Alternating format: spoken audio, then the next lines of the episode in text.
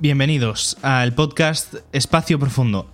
Vamos a hablar de empresas aeroespaciales, vamos a hablar por supuesto de SpaceX, vamos a hablar de la NASA, de Roscosmos, de la JAXA, pero hoy vamos a hablar de PLD Space, una empresa aeroespacial española.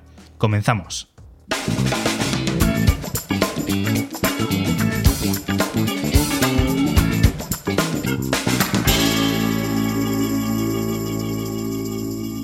Bueno, como hemos dicho, sentidos bienvenidos al podcast eh, Espacio Profundo. Vamos a hablar, como ya hemos dicho, de PLD Space, una empresa española eh, privada que está desarrollando varios proyectos muy, muy interesantes. Proyectos, por supuesto, con financiación pública en una pequeña parte, con gran financiación privada y que están haciendo cosas muy, muy, muy interesantes dentro del, sector aeroespacial en Europa. De hecho, como ellos mismos eh, dicen, y no solo ellos por supuesto, son una de las empresas europeas más prometedoras del sector. Es la primera empresa europea que desarrolla un pequeño cohete para, como ellos dicen, democratizar el acceso al espacio a los pequeños satélites, satélites de investigación, satélites de, observación, eh, todo tipo de satélites. Pero vamos a empezar por el principio. Esta empresa, eh, fundada en el año 2011, comienza como un proyecto precisamente para esto, para crear un cohete pequeño, un cohete eh, económico, reutilizable, para poder mandar pequeñas cargas al espacio. No estamos hablando de un gran lanzador, un, lanzador pesado como podría ser el Falcon 9 de, SpaceX o como podrían ser el, Delta 4, el Atlas, cualquiera de estos eh, lanzadores tan famosos, pero sí un cohete muy eficiente, muy económico para las pequeñas cargas, para empresas que quizá no pueden desembolsar, millones de, de euros en un lanzamiento cuando ya su carga eh, supone gran parte de los costos de, esas empresas. Este proyecto empieza a recibir eh, inversiones importantes a partir del año 2013, empieza a recibir su primer millón de euros de, de 20 inversores diferentes, todos del sector privado. Eh, ya para el 2015-2016 estaban eh, probando su. probando, construyendo su primer motor de cohete de combustible líquido, el primero, por cierto, español, y además empiezan a contar con eh, la ayuda del Centro para el Desarrollo Tecnológico Industrial. Además es un año importante, el 2016, porque consiguen su primer contrato con la ESA, con la Agencia Espacial Europea significando esto, pues además de dinero, por supuesto, inversión, también significa una visualización y un, reconocimiento, sobre todo, eh, ante toda Europa e incluso se podría decir ante todo el mundo. Vamos a hablar de los dos proyectos importantes que tiene en marcha esta empresa, del Miura 1 y del Miura 5, y vamos a hablar de las aplicaciones que tienen estos proyectos.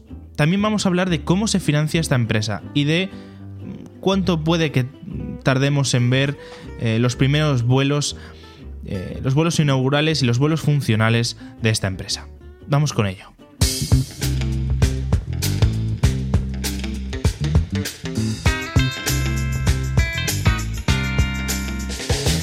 Vamos a hablar primero del Miura 1.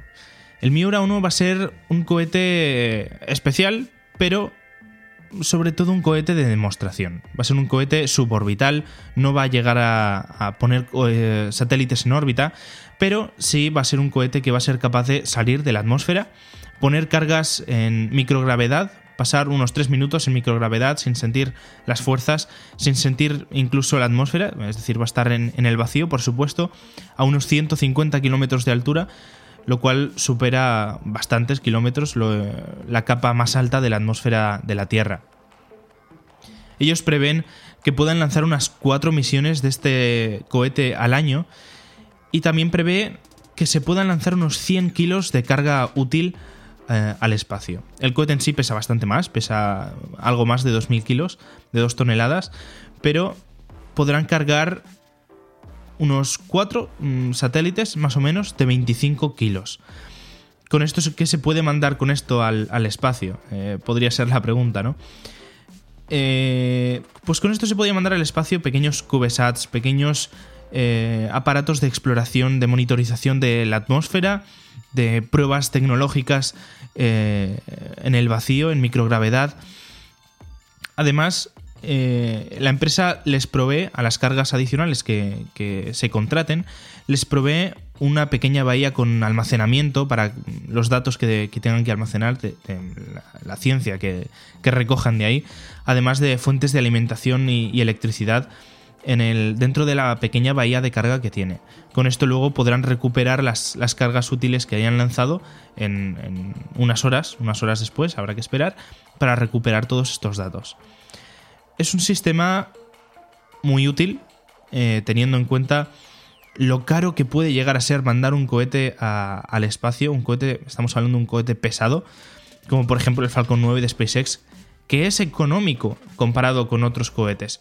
Pensemos que el cohete de SpaceX es reutilizable también, por tanto se, se abaratan mucho los costes, pero aún así la cantidad de combustible que tiene que gastar, eh, la cantidad de tecnología que tiene que tener ese, ese cohete es tan grande que aún así mm, cuesta miles, miles y miles de euros mandar apenas un kilo al espacio.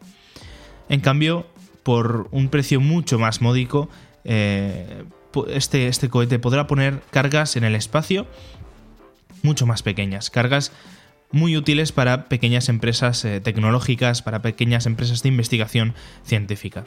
¿Cómo funciona el Miura 1? El Miura 1 es un cohete suborbital. No pone cohetes en órbita, solo los lleva al espacio. Para ello utiliza un motor de combustible líquido, eh, el TEPREL 1B, un motor de unos 30 kN de empuje, es decir, aproximadamente eh, un poquito más de 3 toneladas de fuerza hacia, hacia arriba, que empujarán este cohete y las cargas mm, que lleve dentro hasta unos 150 kilómetros de altura.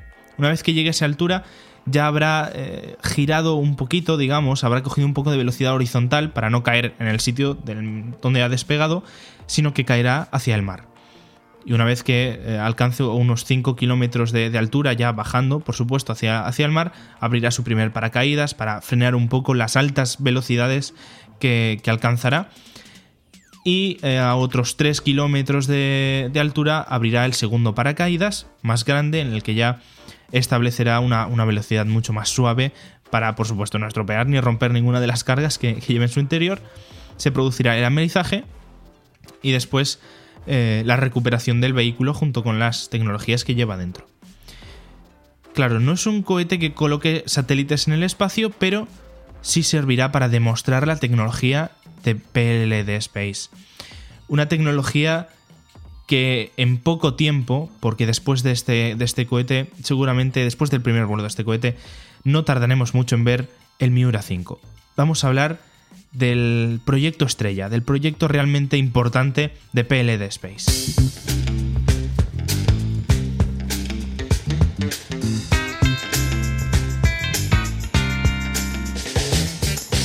El Miura 5 será un cohete orbital, un cohete que sí que podrá poner satélites en órbita. Además, con cargas mucho más grandes que el Miura 1. Estaremos hablando de que podrá llevar al espacio cargas de entre 300 y 500 kilos, dependiendo de la órbita a la que se quiera poner la, carga o dependiendo de la cantidad de satélites que se vayan a poner en órbita es un cohete, si el Miura 1 lleva un, motor eh, TEPREL de combustible líquido, el Miura 5 llevará 5 eh, motores de cohete de combustible líquido y tendrá aproximadamente 408 kilonewtons de empuje a nivel del mar.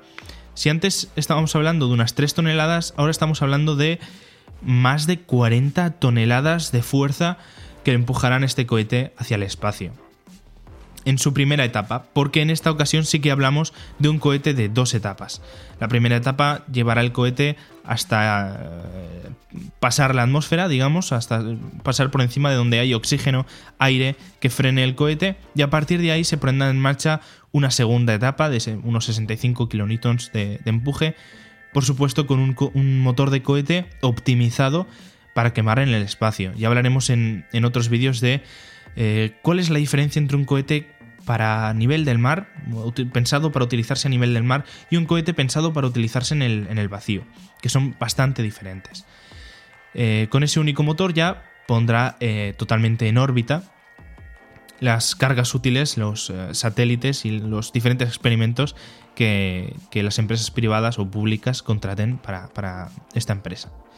Además ofrecen algunos servicios más. Por ejemplo, ofrecen una pequeña tercera etapa, podría decirse. Eh, ellos en su página web le llaman una kick stage, una etapa opcional, incluso dos etapas de este tipo eh, ofrecen. Por supuesto, esto encarecería los, costes, pero unas pequeñas etapas para eh, colocar tu cohete, si, tu cohete, perdón, tu satélite, si no tiene un sistema de propulsión propio, poder moverlo, poder cambiar su órbita, poderlo hacerlo incluso volver a reentrar en la atmósfera para, normalmente para ser quemado y que no esté eh, flotando en el espacio y, siendo basura espacial en el momento en el que deja de funcionar o también para alcanzar pues, órbitas polares, órbitas geoestacionarias y este tipo de, órbitas un poco más alejadas, un poco más complejas. Otro dato muy interesante de este proyecto es que, a diferencia de la mayoría de, cohetes mm, orbitales que conocemos hoy en día, no utiliza pirotecnia entre etapas. Normalmente para separar la primera etapa de la segunda etapa, en un cohete orbital se utilizan pirotecnia, es decir, pequeños explosivos que separan una parte de la otra. Eh, incluso la cofia, que es la parte que digamos que protege la, carga que va a llegar al espacio de las temperaturas, del rozamiento, etc. Esta parte también se suele separar, se suele abrir y separar de la nave con pirotecnia, con pequeños explosivos. En cambio, en el Miura 5 y en el Miura 1, eh, PLD Space ha optado por otra opción. Van a ser todos los sistemas neumáticos, es decir, sistemas hidráulicos que eh, abrirán la cofia, separarán la cofia, separarán las etapas sin el riesgo de que una explosión salga un poco mal, de que un tornillo salga disparado en una explosión o algo por el estilo y que pueda dañar eh, quizá del todo o, en parte la carga que, que tú has contratado para que esta empresa te lleve al espacio. Lo cual sería, por supuesto, un, desastre total. Pagar tanto dinero para que una empresa lleve tu carga al espacio y que luego resulte que te la rompa. Por último, vamos a hablar brevemente del sistema de recuperación de, de PLD Space. Primero tenemos el caso del Miura 1, del que hemos hablado antes, que pensemos que es un cohete de unos 12 metros y pico de, alto, eh, pero solo es eso, es decir, solo tiene una etapa completamente reutilizable. Esta etapa entera se recuperará con paracaídas. En cambio, tenemos el Miura 5 en el que hay dos etapas, es bastante más grande, eh, es casi, casi eh, de unos 30 metros, casi del doble de tamaño. Claro, la segunda etapa no se reutilizará, será quemada en la, reentrada a, la atmósfera, será destruida, pero la primera etapa sí. La primera etapa, igual que el Miura 1, será reutilizada eh, y recuperada mediante un sistema de paracaídas. ¿Se ha probado este sistema? Sí. De hecho, eh, si tenéis un ratito y visitáis el canal de YouTube de PLD Space, podréis ver varias pruebas que se han hecho, tanto del Miura 1 como el Miura 5, eh, los drop test, en los que lanzan desde un avión eh, el cohete y lo recuperan con los paracaídas. Y efectivamente, en todas las ocasiones ha salido totalmente exitosa la prueba. Es decir, este cohete está bastante cerca de ser funcional. Pero, ¿cuánto queda para que sea funcional? Bueno, vamos a hablar de ello, pero primero vamos a hablar de para qué sirve este cohete, ¿Cómo, qué aplicaciones tienen estos cohetes. Pues tienen varias aplicaciones. Eh, por un lado tenemos la aplicación científica de investigación, em, satélites que monitoricen eh, la, atmósfera, datos diferentes, datos de, multiespectro de, la Tierra, incluso pequeños eh, telescopios con los que mirar más allá de la Tierra. Pero además de esto también se podrán lanzar cargas con utilizaciones para comunicaciones, GPS, muchas, muchas aplicaciones que, pueden tener empresas tecnológicas, que le pueden dar empresas tecnológicas a, un, a un pequeño lanzador como este. Bien, Ahora sabemos qué proyectos tienen, el Miura 1, el Miura 5, para qué sirven estos proyectos, qué, qué se puede hacer con ellos. Vamos a ver de dónde sale el dinero. ¿Cuánto cuesta un cohete de estos? Bueno, un cohete en sí no cuesta tanto. Eh, y más con el teniendo en cuenta este sistema de recuperación, que van a utilizar el mismo cohete varias veces para un lanzamiento. Pero desarrollar la tecnología para poner a punto y poner en marcha un proyecto como este sí que cuesta mucho dinero. Eh, PLD Space ha estimado que necesitan unos 30 millones de euros para lanzar, para el primer vuelo, digamos, del, del Miura 1, para poder poner en marcha toda esa tecnología. Y para el Miura 5 necesitarán otros 30 millones de euros para poner en marcha el proyecto. Luego a partir de ahí, por supuesto, será mucho más económico eh, cada lanzamiento. No van a necesitar 30 millones de euros para cada lanzamiento, pero sí necesitarán eso para poner en marcha el proyecto. ¿Cuánto ha recaudado PLD Space hasta ahora? Más o menos 28 millones de euros. Es decir, están muy muy cerca del lanzamiento del Miura 1. De hecho, ya tenemos, eh, si visitáis su página web, eh, ya tienen el emblema, la insignia de eh, la primera misión, el Test Flight 1 del Miura 1, la primera prueba de vuelo real de este cohete, que de hecho estaba planeada para el año pasado. Pero bueno, ya sabemos que la situación que, hemos vivido, todo ha sufrido, ha sufrido, retrasos en el cine, en la tecnología, en todo tipo de, arte, en todo tipo de ciencia. Todo ha sufrido, ha sufrido retrasos. Y Peled Space no se ha librado. Pero probablemente eh, antes de que acabe este año 2021 veamos el primer vuelo del Miura 1. Será un gran hito para la empresa la puesta en marcha de, varios contratos eh, que tienen ya con, algunas empresas. Es decir, que la inversión que se hará en esta empresa crecerá rápidamente y por supuesto se acercará el momento del primer vuelo del Miura 5, de poner en órbita los primeros satélites eh, puestos en órbita con un lanzador, con un cohete español. Una apuesta para la que empresas de renombre, empresas muy grandes, eh, están poniendo dinero. Vamos a hablar de rápidamente, vamos a hacer un pequeño repaso de algunas de esas empresas. En 2013 ya estaba recibiendo eh, financiación de empresas tan grandes como la Caixa, una empresa privada de banca que ya invirtió más de un millón de, euros en PLD Space. Eh, pero ha seguido invirtiendo, es decir, no, no, se quedó ahí, sino que, por ejemplo, en enero de 2017 invirtió varios millones de euros. Eh, ese año, junto al CDTI y Gonzalo Peña, eh, recibieron 6,7 millones de euros en inversión. antes de eso, incluso ya en 2016, la Agencia Espacial Europea ya estaba invirtiendo casi un millón de euros de inversión estamos hablando de que grandes empresas están invirtiendo en, en PLD Space, pero es bastante remarcable. En 2018 recibieron de varias empresas diferentes 9 millones de euros de inversión, de todo eh, inversión privada. Y también en septiembre de 2020 que recibieron 7 millones solo de eh, Arcano. Es decir, eh, está, llena de inversiones privadas con poca subvención, con poca financiación pública, digamos. Así que esto demuestra que es una, empresa prometedora, una empresa que va a traer grandes cosas al sector aeroespacial y a esta pequeña carrera espacial, a esta nueva era espacial que estamos viviendo. Bueno, ahora sí, ahora ya conocemos qué es PLD Space, conocemos sus proyectos, el Miura 1, el Miura 5, eh, cómo va a afectar esto a la industria aeroespacial, llevando esas pequeñas cargas muy importantes para empresas no tan poderosas como las que lanzan cohetes o lanzan satélites eh, con cohetes como los de SpaceX o, los de empresas mm, públicas. Así que ahora sí podemos tener en cuenta que esta empresa va a tener mucho que decir, mucho que aportar al mundo aeroespacial en el futuro. Hasta aquí llega este podcast este primer episodio del podcast Espacio Profundo. En el futuro hablaremos de noticias, de actualidad, hablaremos de qué es lo que está sucediendo en el mundo aeroespacial, de a dónde está llegando el ser humano en esta nueva era de, la, de era espacial. Eh, en otra época llegamos a pisar la luna, probablemente en menos de lo que esperamos estaremos pisando Marte, estaremos soñando con las estrellas. ¿Qué nos deparará la carrera espacial del siglo XXI?